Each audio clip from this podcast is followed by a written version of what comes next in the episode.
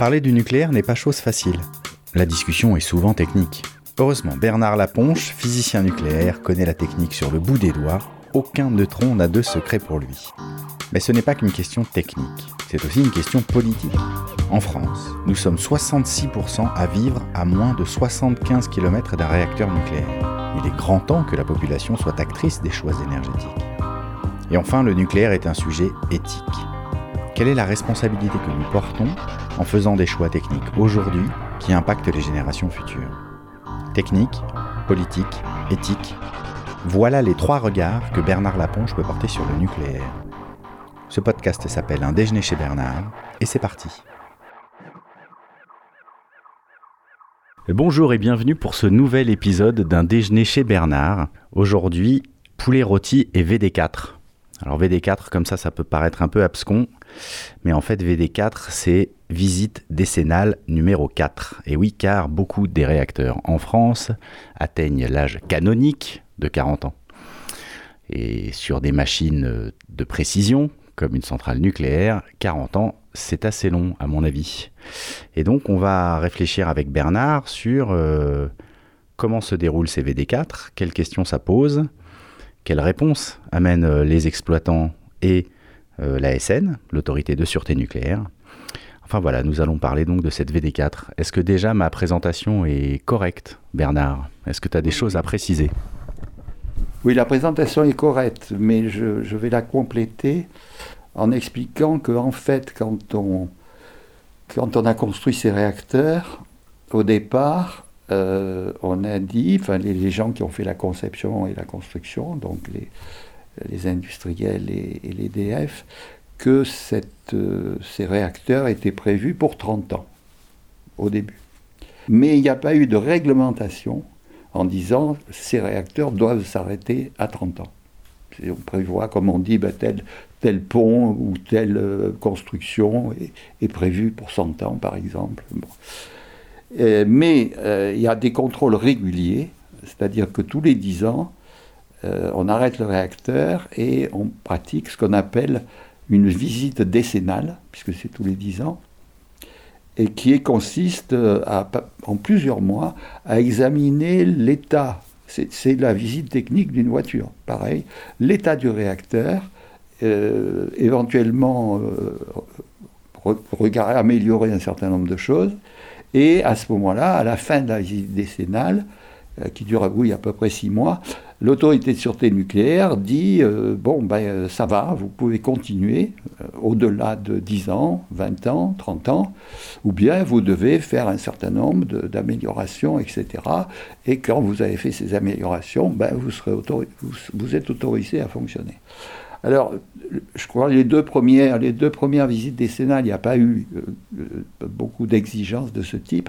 À la troisième visite décennale, c'est-à-dire aux 30 ans, ça a été euh, plus sévère parce que EDF euh, a demandé à ce que ça puisse, que la, la règle normale soit 40 ans.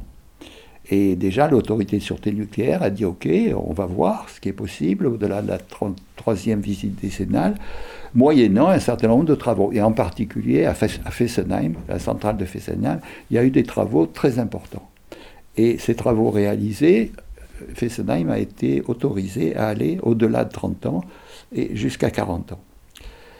Euh, donc tout le monde s'attendait, euh, je dirais au début des années 2000, qu'on s'arrête, qu'on s'arrête à 40 ans, puisque là on avait dit, bon, EDF est autorisé à 40 ans, mais enfin ça, ça devrait être la limite.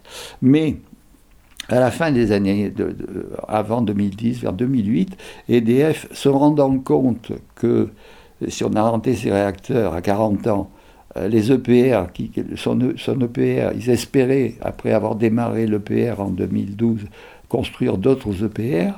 Et en fait, on sait, tout le monde sait maintenant aujourd'hui, que l'EPR qui devait démarrer en 2012, il n'a toujours pas démarré. on est en 2020 et la, prochaine, la date prévue actuellement, sans qu'on soit sûr que ça arrive, ce sera 2022 ou 2023. Donc euh, en 2008, il s'apercevant que tout ça allait un peu déraper, euh, et que ça démarrerait sûrement pas en 2012. Et ils ont demandé, ils ont dit voilà, moi je, je demande à passer au-delà des 40 ans et à aller à 50, voire 60 ans. Ah Alors, euh, bon, l'autorité de sûreté nucléaire a dit, euh, bah, on va examiner la question, mais attention, à 40 ans, euh, d'abord, après la troisième visite décennale qui se passait pour les premiers 2010, à peu près 2010-2011, c'était Fessenheim, Tricastin, Bugé, les premiers, la SN a exigé d'abord que l'on fasse la vérification technique comme pour les autres visites décennales, c'est-à-dire en particulier où en est la situation de tous ces équipements, dans quel état ils sont, donc ce qu'on appelle la conformité, c'est-à-dire le, le, réacteur est apte à répondre aux exigences de la sûreté de l'époque. Deuxièmement, il y a eu une série de mesures post-Fukushima, parce que il y avait déjà eu un accident grave sur ce type de réacteur, exactement des réacteurs à uranium enrichi et à eau ordinaire pressurisée, et il y avait eu Trima Island. Mais Trima Island n'avait pas entraîné des modifications importantes, ce qui était d'ailleurs une erreur, en particulier sur Fessenheim. Mais Fukushima, là, ça a quand même ébranlé non seulement les, le public, mais aussi les, organismes de sûreté.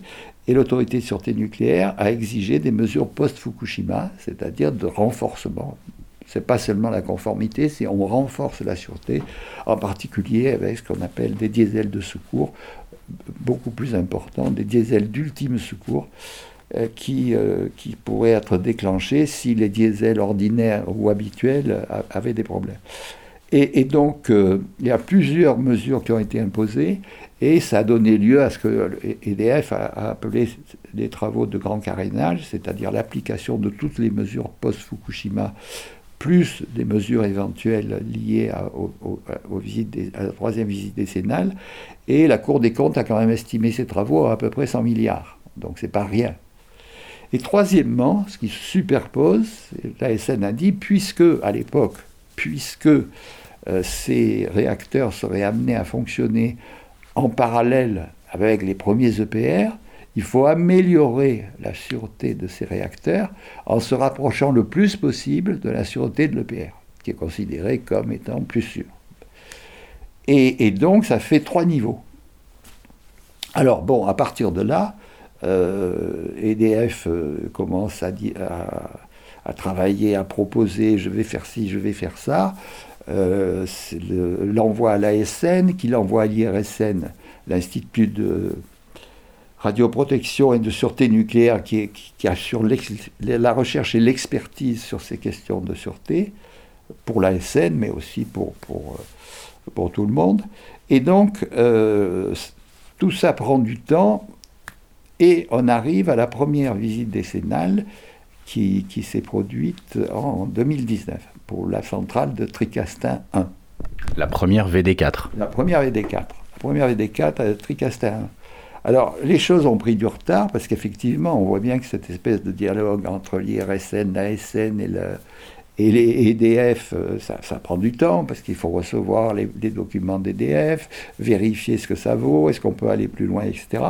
Ce qui fait que l'autorité de sûreté nucléaire ne donnera ses exigences qu'on appelle génériques, c'est-à-dire s'appliquant à tous les réacteurs, que fin 2020, alors que la première visite décennale s'est déroulée, ou même la deuxième, avec Bugé, avec le réacteur de, de Bugé 2, et donc euh, tout, ça prend du retard. Et en plus, cet échange va continuer là entre les trois, le trio d'enfer, et donc euh, on va avoir la SN qui va dire ah bon votre visite décennale vous avez fait ça et ça, mais il y a des choses que vous n'avez pas encore faites il y a des choses qu'il faut refaire. Donc il y a une deuxième phase de travaux qui va se produire ben, quelques temps après. Donc on va autoriser les centrales en question à redémarrer sous la, menace, enfin, sous la pression de nouveaux travaux à faire. Donc on décale, puisque ces travaux n'arriveront pas tout de suite, il faut les faire et, troisièmement, il se peut qu'il y, ait dans certains cas une troisième phase, c'est-à-dire que les travaux de la deuxième phase ne soient pas considérés comme suffisants et qu'il faille encore améliorer les choses. Alors on constate donc que du fait des retards à l'allumage, c'est-à-dire les, visites décennales qui elles-mêmes sont décalées, parce que on compte les années de fonctionnement, donc c'est pas 40 ans, ça, devient 40. Ça a été 40 ans pour Tricastin 1 Ils se sont débrouillés, bon, ça, a collé avec les exigences. Euh, bon, on n'en parle plus puisqu'on l'a arrêté. Il n'aurait jamais passé d'ailleurs la, quatrième visite décennale, à mon avis. Mais les autres, ils arrivent au fur et à mesure avec leur décalage, mais ça fait un amoncellement de VD4 sur une période de quelques années. On doit avoir.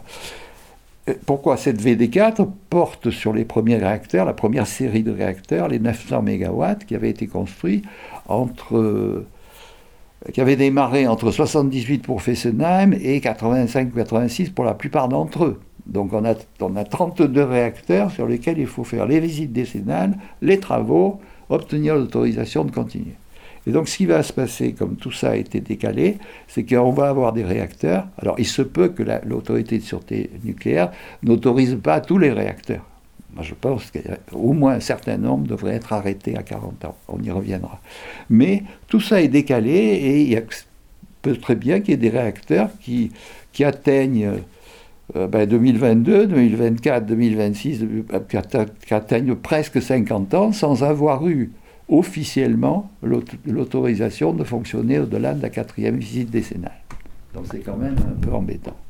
Est-ce qu'on pourrait, on va, on va revenir un petit peu sur euh, justement les trois points que tu as soulevés, la, conformité, le post-Fukushima et, euh, et l'EPR, mais juste sur cette histoire-là, on pourrait imaginer que la SN dise euh, bah, tant qu'on n'a pas fait notre VD4, tant qu'on n'a pas rendu notre rapport, et tant qu'on ne sait pas s'il faut faire des améliorations ou pas, votre réacteur ne redémarre pas. Pourquoi ça ne se passe pas comme ça? Parce que... Euh, non, il y a deux choses. D'abord, si on avait voulu faire ça correctement, il fallait anticiper, puisqu'on savait qu'il y en avait 32 qui, devaient faire, être faits sur six, quelques, un petit nombre d'années, moins de 10 ans. Et on aurait pu dire, bon, ben, si on veut respecter, on va faire la, la VD4 à 35 ans, par exemple, ou 5 ans après la troisième visite Sénat. Et comme ça, au lieu d'étaler sur 6 ou 7 ans, on allé sur, sur, sur 15 ans, par exemple. Bon. Euh, évidemment, ça n'a pas été fait, c'est-à-dire qu'on a respecté la VD4, décalé, comme je l'ai dit. Donc déjà, euh, bon tact. Parce que quand même, euh, mais ça, personne ne l'a dit. Bon, et, comme, et comme l'autorité de sûreté, ils sont chargés de la sûreté, mais pas de, quoi que ce soit d'autre, ben, c'est pas eux qui vont le dire. Et le gouvernement, de toute façon, dans ces affaires-là, il ne s'en occupe pas, ce qui est quand même dramatique. Deuxièmement, par rapport à, ce que, tu dis, ça devrait être le cas. C'est-à-dire, euh, en toute logique, on devrait dire, ben, tant que le réacteur ne respecte pas le conforme, le post-Fukushima et le truc EPR, on l'arrête. Mais c'est la fin de la production d'électricité nucléaire en France, cher monsieur. Ou en tout cas, ça, diminue de façon considérable, puisque chaque fois le réacteur, on a vu, le temps qu'il fasse les premières phases de travaux, la deuxième phase de travaux, etc., euh, même s'il accélère, ça veut dire plusieurs années d'interruption. Alors il se trouve que ça s'était passé correctement pour ce que j'ai dit à la troisième visite décennale des deux réacteurs de Fessenheim. Le, ils, avaient, ils, avaient, euh, ils avaient arrêté, ils avaient fait la visite décennale, et l'ASN avait dit je vous autorise à redémarrer, mais pour une période très courte. Et si vous n'avez pas fait les travaux que j'exige euh, avant euh, juin 2012, ou, enfin à peu près quoi, hein, il lui donnait, euh, et je crois qu'il lui donnait deux ans pour les faire. S'ils ne sont pas faits, j'ordonne l'arrêt du réacteur. C'est-à-dire qu'il y avait une date limite et euh, c'était clair. Et d'ailleurs, ils l'ont fait. Non, un truc tout, à fait difficile, euh, unique au monde, enfin un truc très important, c'était la construction de ce qu'on appelle le ralentisseur de corium. Et, donc, euh, voilà, là, là, il y a eu une exigence. Mais on sent bien qu'actuellement, puisque ça concerne 32 réacteurs, eh ben, ça, va, ça va faire ce que j'ai expliqué précédemment, c'est-à-dire on va prendre du retard, et on aura donc des réacteurs qui vont fonctionner, en tout cas ceux qu'ils autoriseront, et c'est certain qu'ils autoriseront, j'espère, pas la totalité, mais une grande partie, ben ceux-là vont fonctionner sans, sans avoir appliquer les trois exigences de l'autorité de sûreté. Et, ça, c'est extrêmement inquiétant. Alors pourquoi c'est inquiétant? Parce qu'on pourrait dire, après tout, euh, euh, s'il passe par exemple le contrôle technique, euh, ben, bon, le post-Fukushima, on peut admettre qu'il y a un peu de retard. pour le reste, c'est quand même une amélioration de type EPR, mais enfin, après tout, ces réacteurs. mais le, contrôle technique lui-même, c'est-à-dire sans aller dans, les améliorations, pose des problèmes. Pourquoi? Parce que le contrôle technique, c'est exactement le cas d'une bagnole, le contrôle technique, c'est que ce, réacteur, même s'il a vieilli, il, faut qu'il soit conforme aux exigences de la sûreté. Ce qui veut dire que tout ce qu'on va découvrir comme euh, pièces euh, un peu défaillantes et tout ça, ben, on va les remplacer. Alors déjà, il y a des choses remplaçables, mais c'est pas pas complet. On peut pas remplacer toutes les tuyauteries, on peut pas remplacer tous les fils électriques, on peut pas remplacer tout. Donc, il faut repérer des trucs relativement graves, mais on sait bien que quand même il y a un vieillissement qui a un peu touché un peu partout. C'est déjà un premier problème. Et il y a des pièces dont on sait qu'elles ne sont pas fameuses, mais elles ont été autorisées par le passé, donc elles peuvent continuer. Enfin, c'est c'est un peu gris, quoi. Mais surtout, il y a des pièces qu'on ne peut pas remplacer. Et il y en a deux en particulier, enfin les deux principales, c'est la cuve et l'enceinte de confinement. La cuve en acier et l'enceinte de confinement en béton. Alors, le béton vieillit, le béton, euh, le béton donc doit être examiné, etc. Et est-ce que vraiment l'enceinte de confinement, on peut lui autoriser à continuer? Donc, il y a des examens sur le béton. La cuve, c'est encore plus grave parce que la cuve, c'est une. Il faut bien voir qu'à l'intérieur de la cuve, c'est là que se passe la réaction, la fission et la réaction en chaîne. Et fission et réaction en chaîne produisent des neutrons. donc la, cuve est bombardée de neutrons. Je vous renvoie vers notre épisode euh, cuve et ratatouille, si vous voulez creuser cette question de la cuve. Et donc la cuve, la cuve vieillit. Et qu'est-ce qui se passe? Il se passe que ce bombardement neutronique modifie les propriétés de la cuve et en particulier ce qu'on appelle la température de transition. L'acier, à température normale, a un choc sur l'acier, ben, il, bouge un peu, mais il ne se passe pas grand, il se passe pas grand chose, sauf un choc absolument, surtout d'acier de 20 cm d'épaisseur. Donc, euh, euh, par contre, l'acier neuf, la cuve neuve, il y a une température où on passe du ductile au fragile. Mais c'est pour l'acier neuf, c'est moins 20 degrés C, Celsius. Donc moins 20 degrés, on se dit, bon, quand même, peu de chances qu'on atteigne du moins 20 degrés pour une cuve. Bon, ok. Mais au fur et à mesure du bombardement neutronique, cette température de transition augmente. Et pour les réacteurs de 900 MW, dont on parle, au bout de 40 ans, cette température de transition, selon les réacteurs, s'établit entre 40 degrés et 80 degrés.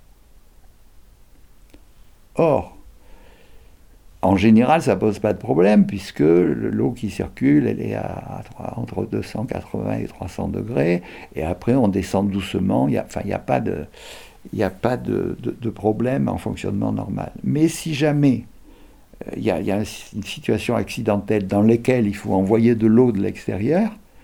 Pour refroidir la cuve. Pour refroidir, pour, pour, amener de l'eau à la cuve, pas, forcément à refroidir, mais amener de l'eau à la cuve, il, il faut faire attention à ce que cette eau ne soit pas trop froide, parce que s'il y avait un apport important d'eau froide, ben, tout à coup l'acier serait tout surpris de se retrouver avec, euh, avec une température qui ne serait pas correcte. Et donc, il suffirait d'un choc, pas forcément très violent, pour que la cuve pète. Comme du verre. Comme du verre. Et donc, euh, donc on en est là, c'est-à-dire que les experts de l'IRSN disent que ça va pour la cuve de Tricastin 1 mais on n'a pas beaucoup plus d'explications. Et puis, il y a un certain nombre d'experts sur ces questions qui disent non, ça ne va pas. Et, donc, on en est là, c'est-à-dire que l'EDF a réalisé sa première donc, euh, vie décennale sur Tricastin 1, mais nous n'avons pas le, rapport d'EDF. Alors je ne sais pas s'il est secret ou si on l'aura un jour. Et pour qu'on sache qu'est-ce qu'EDF a fait, dans quelles conditions il a fait, et, comment... Euh, et, quel peut être le jugement sur cette première phase?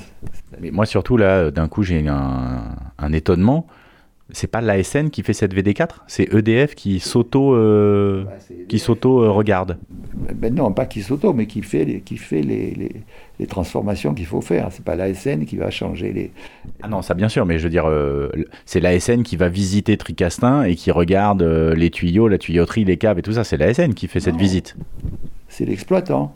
C'est l'exploitant qui est responsable de la sûreté de sa machine, et, c'est pas c'est l'exploitant qui dit par rapport à vos exigences, voilà tout ce que j'ai fait dans telle et telle condition, voilà où on en est, etc. Et la SN, après, peut faire des inspections, envoyer l'IRSN, demander l'avis de l'IRSN, qui va étudier tout ça pendant un temps d'ailleurs assez long, parce que c'est très compliqué. Pour ça, je parlais des différentes phases. C'est que, je sais pas, il faut peut-être deux ans euh, pour étudier, euh, j'ai un boulot énorme d'ailleurs pour, pour la SN et l'IRSN, deux ans pour étudier ce qu'ils ont fait réacteur par réacteur, parce que ça peut être, même s'ils font les mêmes choses, est-ce que ça a été fait de la même façon? Et, et, et, et on s'aperçoit aujourd'hui, et indépendamment des VD4, qu'il y a des tas d'incidents, enfin ça tous les jours, il y a un incident plus ou moins grave qui fait que euh, tel appareil ne fonctionne pas, euh, euh, telle, alimentation des, panneaux électriques, eh ben, il y a des problèmes, tel, enfin il y a énormément de choses qui foirent actuellement.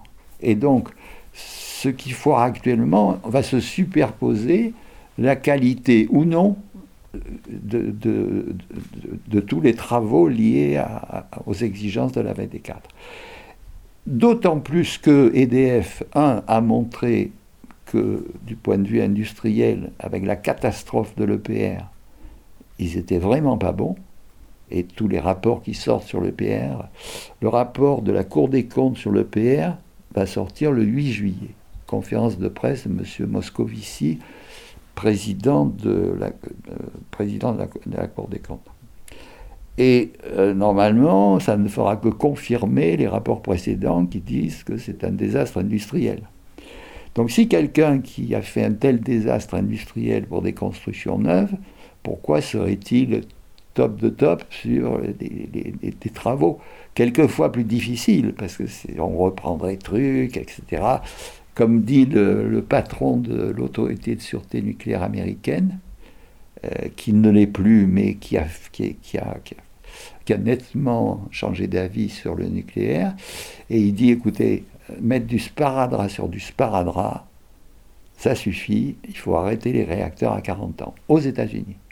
Et nos réacteurs sont les réacteurs américains d'origine, surtout les 900, les 900 mégawatts, les 34 900, ont été construits ligne par ligne sur les plans Westinghouse. Licence Westinghouse, plan Westinghouse.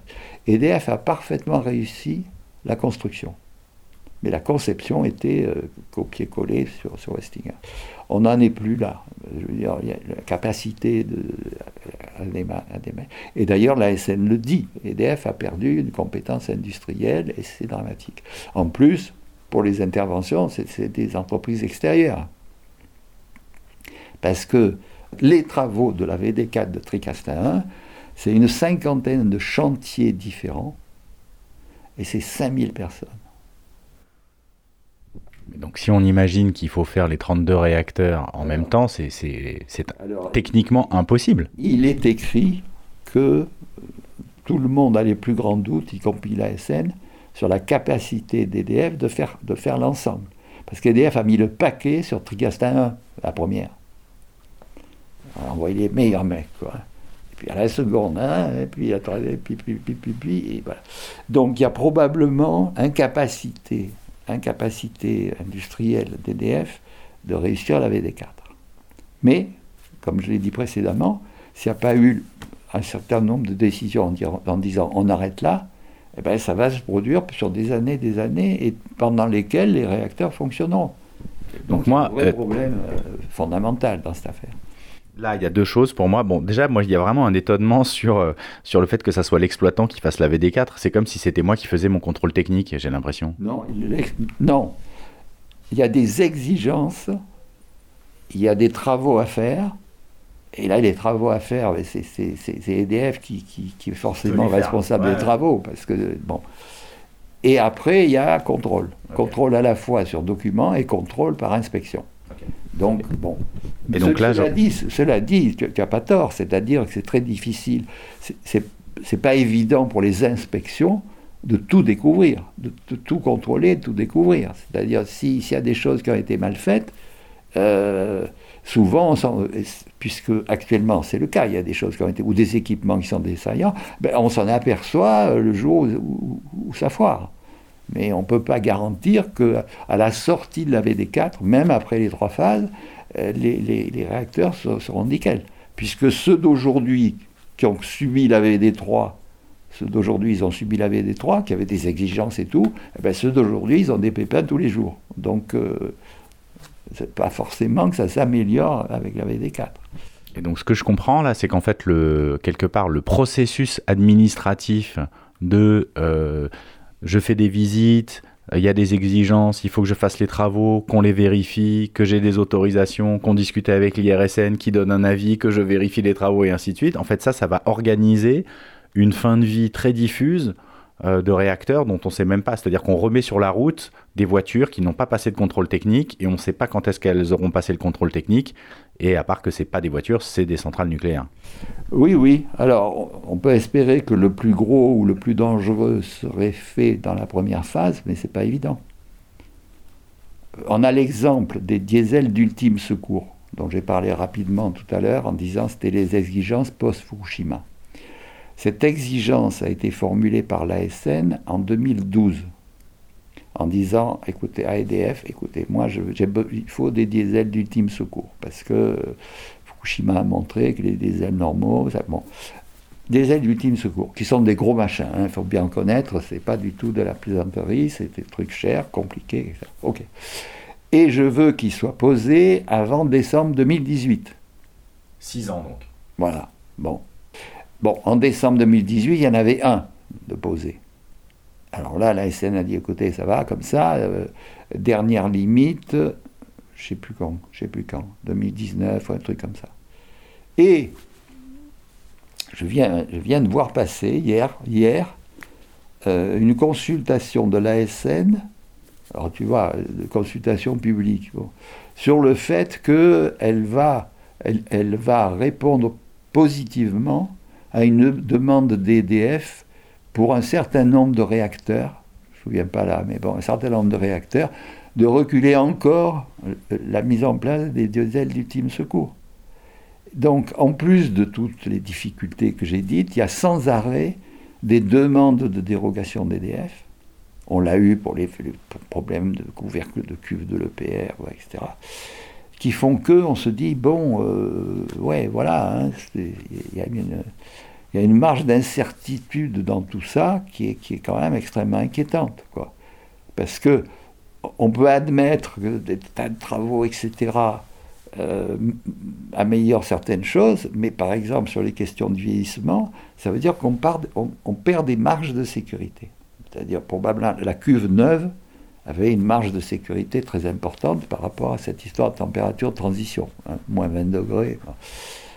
Au fur et à mesure qu'on arrive à, des trucs, euh, on a une marge d'incertitude beaucoup plus grande, d'abord, parce que tous ces calculs, c'est quand même très compliqué. Et en plus, on peut avoir recours, et on a recours à ce qu'on appelle des mesures compensatoires. C'est-à-dire, si par exemple, j'ai une température de transition de 40-50 degrés, je dois m'interdire, quoi qu'il arrive, d'injecter de l'eau froide. Bon, eh bien, on chauffe l'eau on chauffe l'eau. C'est-à-dire le bassin qui a de l'eau qui serait susceptible d'être envoyé en cas d'incident, c'est chauffé. Est-ce que ça sera toujours chauffé? Est-ce qu'il n'y aura pas un moment où euh, ça ne marchera pas, etc. Et, et, donc on accroît avec les mesures compensatoires, et en plus ces mesures compensatoires modifient très souvent les règles d'exploitation. C'est-à-dire que puisque ben, vous devez vérifier que l'eau est chaude avant de l'envoyer, par exemple, enfin, des, trucs comme ça.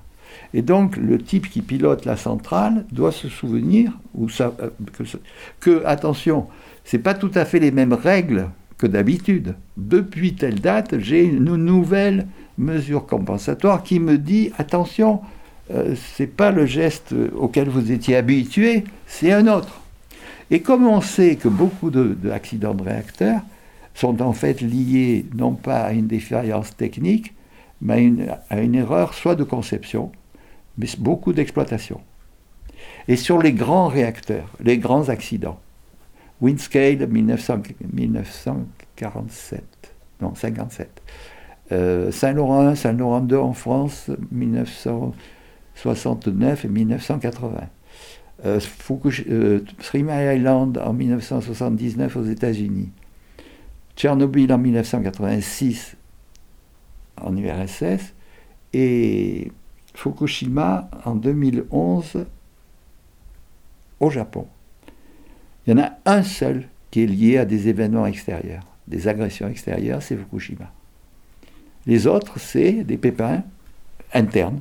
Alors, très souvent un mélange entre la défaillance d'un équipement, le diesel qui ne démarre pas, et des erreurs d'exploitation. C'est-à-dire, dans ce cas-là, qu'est-ce que je fais? Ben, Les types, bon, et, ça, ça, et ça, ça se produit souvent. C'est-à-dire que dans les incidents qui sont détectés, importants, ben, il y a très souvent euh, ce mélange difficile à prévoir parce que on, dit mais attendez euh, vous, dites que par exemple tel tel type qui qui, enfin qui, euh, au poste de pilotage euh, qui fasse un truc comme ça c'est pas possible. Dit monsieur c'est pas possible mais mais bon l'exemple étant que moi j'oublie je, suis en train de, faire un plat raffiné sur ma cuisinière à gaz et le téléphone sonne. Je vais au téléphone. Malheureusement, euh, la conversation est très intéressante et se poursuit. Et quand je reviens, euh, au, minimum, ma, casserole a complètement cramé. Et ce n'est qu'une cuisinière à gaz. Et ce n'est pas une centrale nucléaire. Mais, mais si, si, tu veux, la, si on déjà l'exploitation, c'est un truc euh, pas, si, facile. Si en plus on complique les règles et qu'on dit ben maintenant c'est plus comme ça qu'il faut faire, c'est comme ça qu'il faut faire, euh, forcément on accroît les risques, même si c'est très difficile à chiffrer parce que bon, euh, c'est pas tous les jours que quelqu'un cuisinière à gaz. Enfin moi ça m'est arrivé plusieurs fois. Et, et, voilà. Et donc on est dans cette période, dans cette période où il y a la superposition des, du désastre de l'EPR, qui est quand même la preuve d'une incapacité industrielle, d'une situation du parc actuel qui est mauvaise, avec des incidents en permanence, permanent, pratiquement chaque jour, il y a un réacteur qui s'arrête, 1000 MW d'un coup, hein, qui s'arrête parce qu'il y a un truc, il y a une vanne qui ne s'est pas fermée. bon. Et là-dessus arrive cette affaire des VD4 qui, qui, est un ensemble de travaux dans des conditions complexes, avec une baisse de, compétences, mais flagrante, que tout le monde dit, d'EDF, et les moyens financiers d'EDF. Et ça, ça s'ajoute en plus. D'où mon inquiétude. Voilà. On rentre dans une zone de risque plus plus. Oui, oui, je ne suis pas le seul à le dire. Hein. Les, experts, les, experts comme Yves Marignac, Yannick Rousselet, euh, ils, disent la même chose. Et même quand on lit les textes de l'IRSN et de l'ASN, et quand on les lit bien, on, voit très bien qu'il y a une inquiétude euh, forte chez les gens responsables de la sûreté. Et en plus, du fait de tous ces problèmes, et, un peu aussi de la crise du, du Covid-19, il commence à y avoir des craintes, et ça c'est vraiment... Alors qu'on a un parc normalement surcapacitaire, il y a des craintes pour passer l'hiver prochain. En termes de capacité énergétique, tu veux dire? Oui, parce que s'il y a un certain nombre qui sont en panne, parce qu'ils ont des pépins, parce qu'aujourd'hui, il y en a je ne sais pas combien d'arrêtés, euh, qui ne devraient pas l'être, déjà. Qu'il y en a un, certain nombre qui sont en pleine VD4. euh, que qu'il peut faire très froid. Tout ça fait que RTE et la ministre nous ont dit récemment que quand même, RTE c'est le réseau de transport hein, d'électricité, que ça devrait passer, mais que quand même il faudrait faire attention et que prendre éventuellement des mesures de, de coupure, de délestage pour des grands industriels en leur demandant de faire fonctionner leur diesel, et, que peut-être bien qu'on aurait recours à des, importations. Parce que quand même, chaque hiver, on a recours à des importations, donc ce serait étonnant. Mais il y a, donc il y a une inquiétude sur les deux niveaux. Il y a l'inquiétude sur la sûreté, moi, la principale pour moi, c'est la sûreté. Mais il y a aussi une inquiétude sur la capacité de ce parc nucléaire, qui est colossal, premier du monde, etc., à, simplement passer l'hiver. Ce qui devrait être quand même la base du truc. Mais ce qui va donc euh, potentiellement rajouter une contrainte politique au problème, euh, qui est quelque part qu'on va se rendre compte qu'on est pieds et poings liés euh, avec le nucléaire parce qu'on a mis des radiateurs électriques chez tout le monde, et que peut-être que politiquement on va dire bon calmez-vous sur la VD4 parce qu'autrement on va pas passer l'hiver. Est-ce que tu penses que ça c'est une possibilité? Non, je, veux dire, il, Enfin, déjà, déjà c'est très embêtant que ce que j'ai dit, c'est-à-dire le fait que ces travaux de la VD4 s'étendent sur plusieurs années. Déjà, on, trahit l'exigence de dire, bon, ben, euh, c'est que c'est exactement la, la visite technique d'une bagnole, euh, tu, en, tu, en, fais un tiers, tu dis, bon, vous pouvez repartir, mais revenez dans, revenez dans un an et puis un deuxième tiers, ah, vous pouvez repartir revenir un an, et puis un troisième tiers, à la fin, ah oui, ben à la fin, ben non, ça va pas, quoi. mais, bon, mais pendant trois ans, bon. Donc c'est exactement ça. Donc ça, c'est déjà, c'est déjà un vrai problème, qui pouvait être anticipé, comme je l'ai expliqué. Le, deuxième, c'est que la, baisse de capacité plus les, les, difficultés financières font que euh, la VD4, à mon avis, se déroulera mal. Et alors, qu'est-ce qui va se passer? Ben, ben, On ne sait pas. Alors, moi, je pense que même EDF devrait arrêter un certain nombre de réacteurs, c'est-à-dire ceux qui seraient considérés comme les, plus, les moins bons. Bon. Ce qui lui éviterait d'avoir des travaux, des tas de travaux à faire sur des, sur des trucs déjà un peu, un peu discutables. Ce qui réduirait donc ses obligations, au lieu d'en faire 32, mais d'en faire 20 ou 20, ce que l'ASN d'ailleurs pourrait, pourrait d'une certaine façon exiger. Et, il faudrait mieux 20 qui marchent correctement, même si je pense qu'il faudrait tout arrêter à 40 ans. Bon, admettons qu'on dise, bon écoutez, cela, on a bien peaufiné, etc. C'est une impasse actuellement, c'est une impasse. Moi, je suis persuadé que que, la situation s'aggrave sans que ça soit.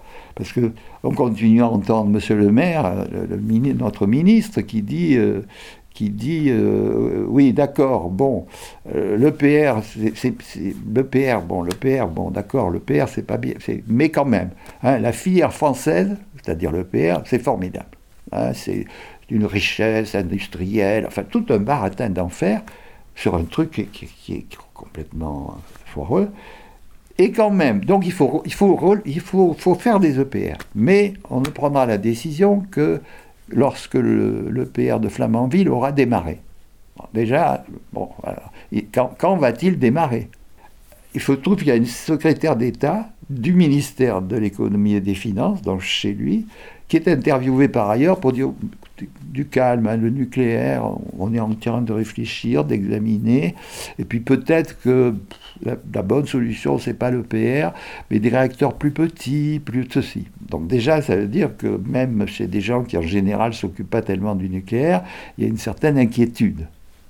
D'autant plus qu'il y a monsieur, monsieur Fols, qui est un, grand industriel, qui fait partie de la, de la, de la bande, qui a fait un rapport, le rapport Fols, qui est, d'une critique incroyable. Hein, le PR est une catastrophe industrielle, et que le rapport de la Cour des comptes qui va sortir le 8 juillet va dire la même chose. Probablement en termes assez mesurés, mais la même chose. Et, donc, et donc voilà. Euh, donc cette espèce de mythologie du, nucléaire triomphant en France avec 75% d'électricité, ben, il ne fallait jamais faire 75% d'électricité avec cette filière. Je ne parle même pas des risques, mais elle se révèle ne pas répondre à la demande. Et, donc la décision de Hollande de dire 50% était parfaitement justifiée, et il aurait dû l'appliquer avec beaucoup plus de sévérité. Et le fait de retarder les trucs en disant 50% en 2035, eh bien voilà, ça veut dire qu'on arrive dans une période de 10 à 15 ans complètement incertaine, à la fois sur le plan de la sûreté, et c'est ça qui est grave, et à la fois sur le plan industriel et économique. Parce que si ça foire, comme ça fait 75% de l'électricité, ben voilà, à table. Eh bien, merci Bernard. Euh, je pense que la prochaine fois, il faudra quand même qu'on parle de l'EPR parce que ça fait plusieurs fois qu'on tourne autour. On n'en a pas parlé? On n'a jamais fait d'épisode sur l'EPR et je pense quand même que c'est une, c'est un symbole de beaucoup de choses. C'est public. Oui, oui, oui, mais j'imagine que tu as forcément un regard euh, plus documenté que le public sur cette question. Allez, poulet rôti. Un déjeuner chez Bernard est un podcast financé par Global Chance, association d'expertise scientifique indépendante sur la transition énergétique. Le générique a été composé par Jack Ellis et Feel the Sound. Le morceau s'appelle Volcano. À bientôt pour un nouvel épisode d'un déjeuner chez Bernard.